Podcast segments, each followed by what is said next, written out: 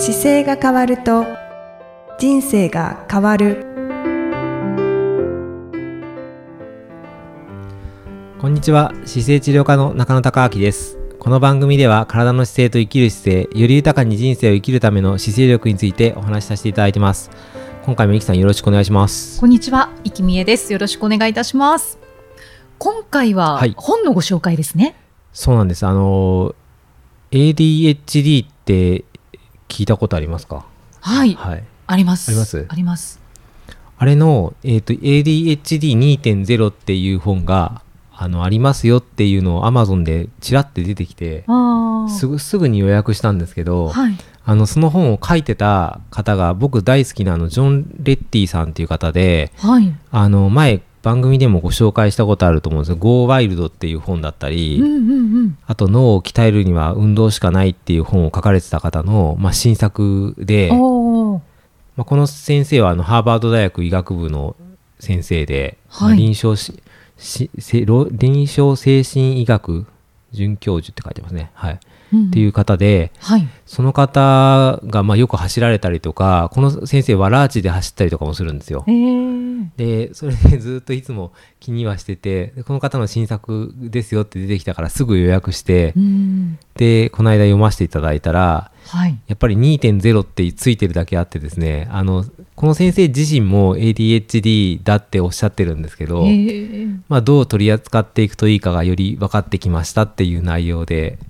はい、なかなかあの僕にも当てはまるところは多々あるなと思って本当ですか？ADHD をちょっと改めてご紹介いただくと、ADHD は、えー注意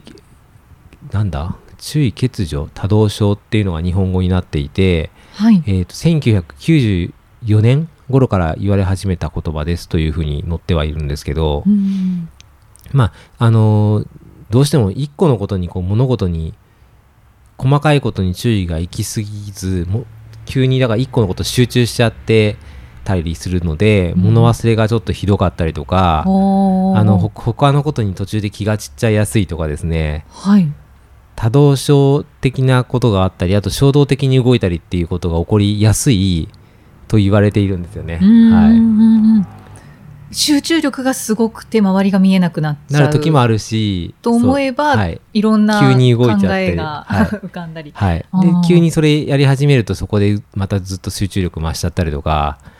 ただ僕だったら好きなことしてるとご飯食べるのを忘れてたりとか、うーん、ええ急にだからなんかパッて気づいた時になんかやりたくてしょうがなくなるとどうしてもやるまで終わりたくなくなっちゃったりしてっていうのもやっぱりあったりするのでそういう時に特にその ADHD の動きが出てるらしいんですよね。はいはいはい。その時にどうあなんかこれまた ADHD の症状が自分に出てるなって思って取り扱っていくといいですよっていうような内容が載ってるんですけど、んなんかあの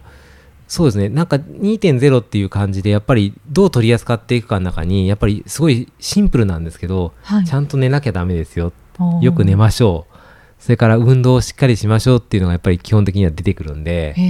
でその状態でいい自分自身の状態でいれば取り扱いもうまくいきますよっていうような内容なんですよ。はいはい。だから僕も自分でこう自分の性格の中であよく寝てない時にどういうエラーを起こすかなとかっていうのを振り返るとやっぱり睡眠が少ない時の方が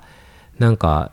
バランスが悪い時がやっぱあるし、うんんで集中してる時自体は全然悪いことじゃないんですけどその時に集中してるから周りのものが見えなくなっているっていう自分をもう一回認識すればいいので、まあ気がつく。はい、はい。あと人の名前とかを顔が忘れやすいことももちろんあるのでなるべくそれをどうすると忘れないようになるかとか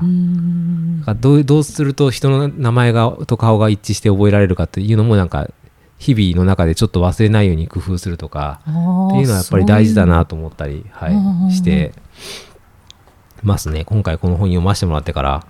はい。あそうなんですね、はい。こう気づいて。そうですね。あやっぱりそういう特徴あるよなと思って、まあ、そういうことですよって書いてあるから、じゃあこれからもそういうことがないようになるべく睡眠時間を取ってみようとかじゃあ人のことを思い出すのにどうするかっていうのでちょっとあの思い出しやすいように翌日にちょっと復習してみるとか、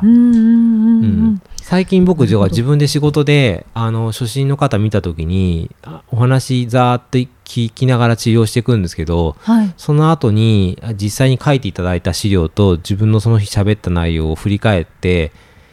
そうだな A4 の裏表ぐらいのレポートを自分に作るんですけどうん。でそこにどういうどういう傾向があってどういう方だったかというのとこれからどういうどういう治療方針立てていくかって自分で書いてはい。でしまってあるんですよ。はい。でそれ見るとあのやっぱりそのことがどういうことだったかってその後すぐ思い出すんでなんか割とそういう工夫してからうまくいってる感じが自分の中ではするのでなんかこれもい今考えるとこの ADHD の特性をうまく生かしてうん。入れてるんだなっていうのがなんか自分でもよくわかるので。うんそうなんですね。なんかだからこういう気質ってみんな多かれ少なかれあるとは思うんですけどちょっとそういう傾向があるなと思った人は読んでみるとちょっとどういうふうに取り扱ったらいいかっていうのが自分のことが多分少しわかるっていう本でしたね。ああ、取扱説明書のような。そうそうそうそんな感じのことが一番勉強になりましたね今回。ああ、うん。そうなんですね。僕たまたま自分の周りにこの ADHD 系がにな僕もそうだよっていう人がすごいたくさんいて、うんうんまあ、経営者が多いからかもしれないです。経営者とか起業家とか新しいことを起こす人って割と思いつくともうやらずにいられない方が多いので、うんで気が変わるともうやめちゃったりするんで多分そういう素質の方が新しい分野をどんどん作ってで今の世界が多分動いてきてるんで割と多いとは思うんですよ。うんその方たちがやっぱりその思いついたことを形にする人たちがしっかりいて新しいことが形になっていくんで、うん。まあ、役割分担が多分ちょっと違う脳なのかなと思いながら,、確かにそうかもしれないですね、だからひらめいた時にもうなんかかやらないと気が済まなくなってくる人たちが多分たくさん世の中にはいるんでその人たちの特性をうまく生かすとひらめいたりする時に結構いいことが起こるんじゃないかなと思って、はい。その ADHD という特性をこういうふうに生かすと、うん。あのなんか可能性が広がりますよとかそういうことも書かれてるん載ってますですか載ってます、うん。こういう傾向がありますよっていうのが載ってて。で実際に起業家とか新しいアーティストもそうですけどあの新しいことを生み出してる方にはこれ傾向が多いですよっていうのは載ってますね。ああ、うん。じゃあなんか職業選びにも。そうですね。なんか参考になるかもしれない。僕だから自分で喋っててこの傾向よくあるなと思うのは例えばなんかなんだろうな。この間は、えー、とメダカを飼ってメダカの品評会ではい。えー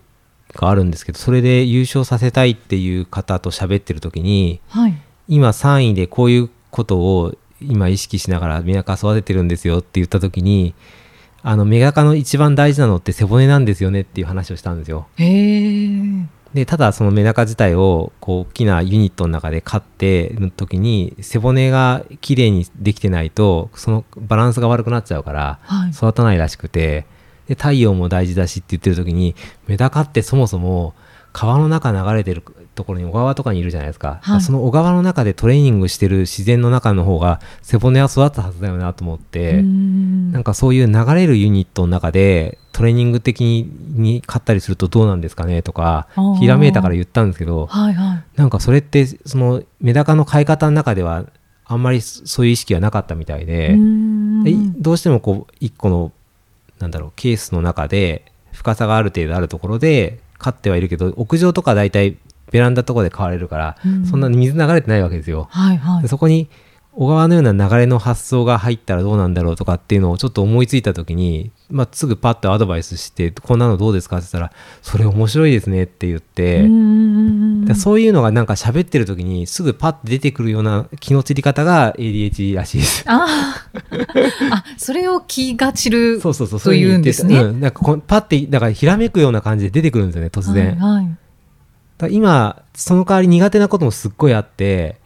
あの書いてある字をそのまま読みなさいっていうやつはすっごい苦手なんであだから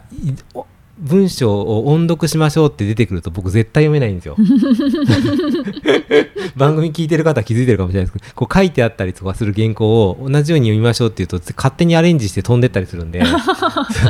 で それは ADHD の傾向らしくてへーその代わり喋った時の方がうまくいくから喋るタイプっていう風に割り切ってる方もたくさんいるって言ってました、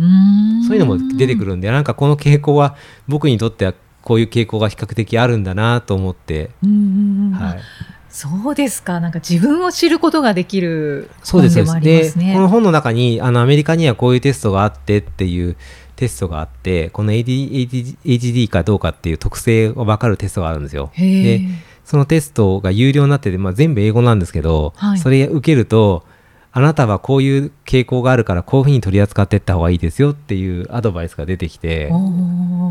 でそれもやってみたらやっぱり僕このレッティさんと同じような傾向があってあやっぱり似てるんだなと思ってはい。ああ、そうなんですうんね。なんかそういう研究をされて、まあ、質問事項をざーって答えていくとあなたはこういう傾向があこれぐらいあ点数別に分かれるんですけどはい。このこのスケールだとこの点数このスケールだとこの点数っていうのでちゃんとその ADHD に近い方の出方のラインが出てて、そういう方はこういうことが傾向があるから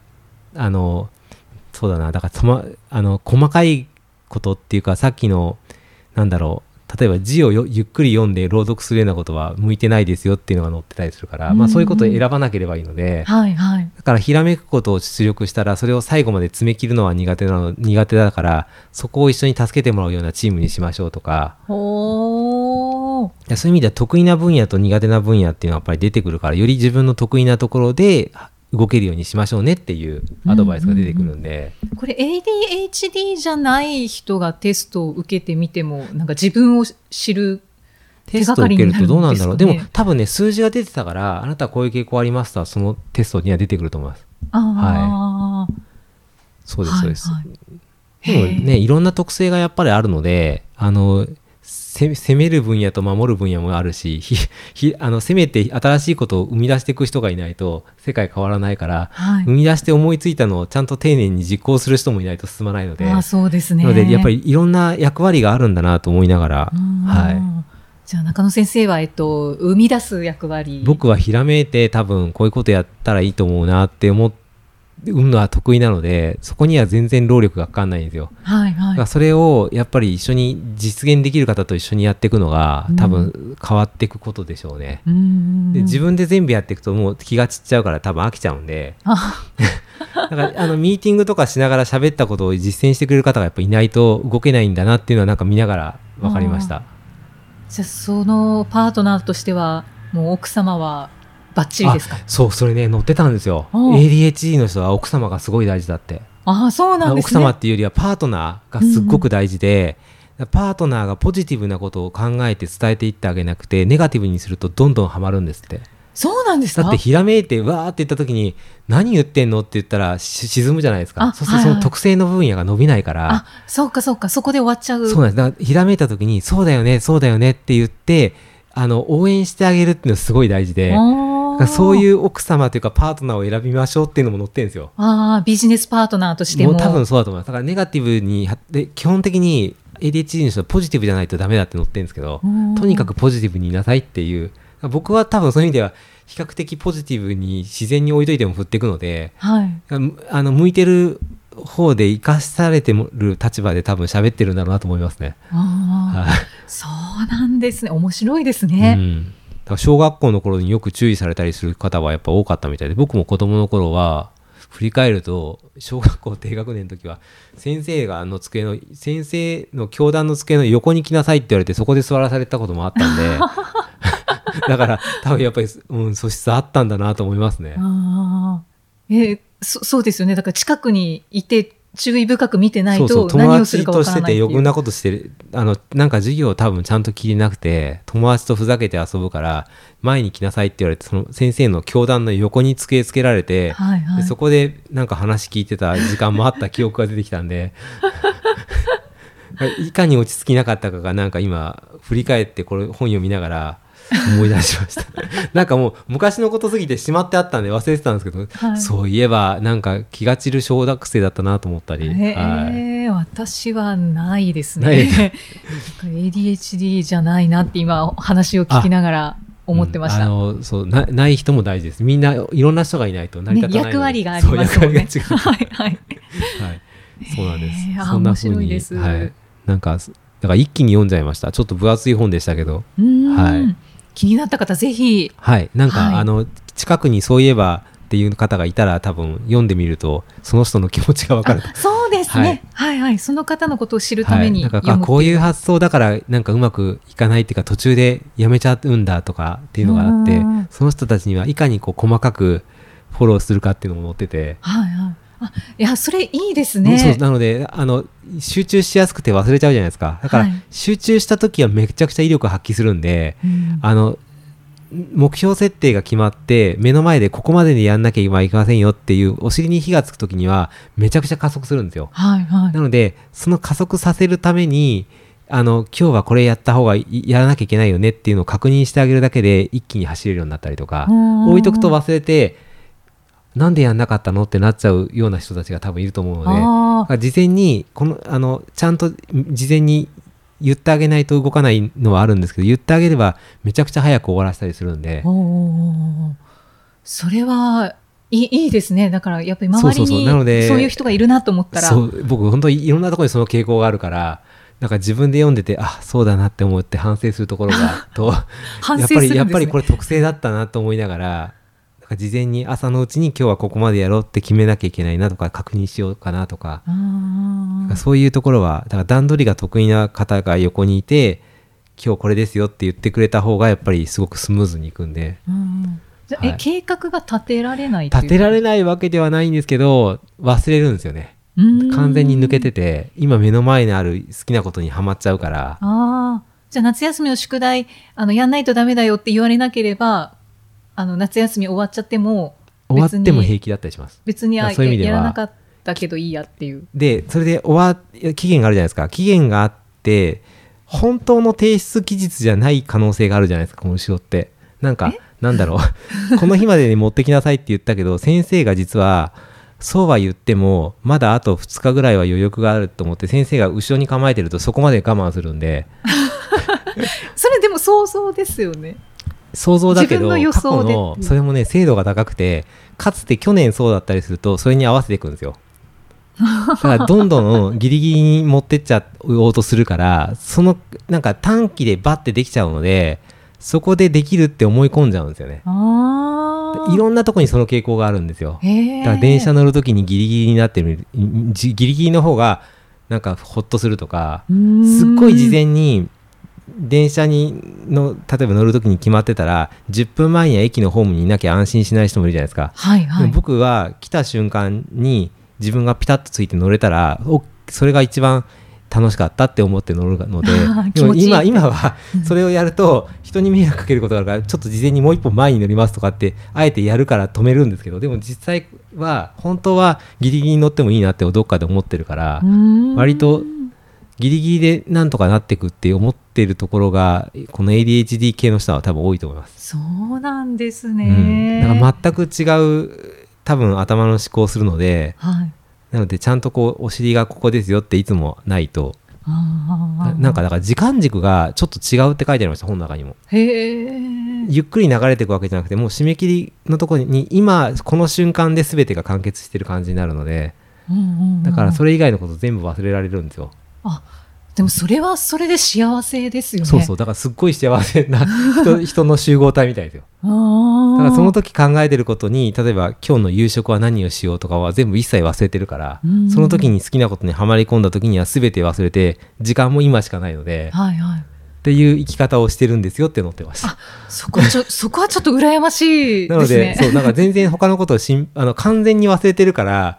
言われてないと、まま、本当に忘れちゃうので。じゃあ過去も未来もさほど考えないということですか？過去と未来がだからそういう意味ではないんですよね。あー。今だけに生きててで先にやりたいことでパッてひらめいて好きになってるとそっち行っちゃうから。うだから時間軸がそこで全部動いてるっていうのが載ってました。まあでも本当にそういう傾向は確かにあるんだなと思いながら読んでて。そうなんですね、うわもうなんかどんどん興味湧いてきた方いるんじゃないでしょうか。もしかするとそのすっごいきっちりできてあのなんか自分がしっかりやっていくのに突然せ社長が変なこと言うっていう時にその社長の気持ちを知りたい人とかにはすごい向いてるかもしれないです。ああ多分この ADHD の気質の人社長とかの人が多分多いと思うので急にひらめいたけどその後何にも言ってこないとか。はいはいはい。で突然なんかあれどうなったって言われても進んでませんみたいな人がいる時には結構この内容でこういう人がいるんだっていうのを確認できるとうん違う人物っていうか違う頭の概念の人がいることが分かるんで、そうですはね。い、取り扱いしやすくなるのでその人の能力をうまく活かしてなんか社会が進んでいくと多分いい方向には行くと思うんですよね。ん確かに。学校とかの社会にあんまり向かなかった人が多いみたいです。とも思ってました。あーあよく聞きますよね。はい。はいはい。なんか自分の暴露話してるみたいな。はい。でもそんな本でした。だからなんかなんか自己の理解ともうポテンシャルの開花っていう感じがなんか本当にそんな感じだなと思って。はいありがとうございます。はいとても興味深かったです。はいぜひ読んでみてくださ い。はい。ありがとうございました。ありがとうございました。また次回もイキさんとお送りしていきたいと思います。ありがとうございました。ありがとうございました。この番組では姿勢や体についてのご質問そしてご感想をお待ちしております。ご質問とともに年齢体重身長性別をご記入の上中野生態東京青山のホームページにありますお問い合わせフォームからお送りください。体を見直す時間は人生を見直す時間である。姿勢治療科の中野孝明でした。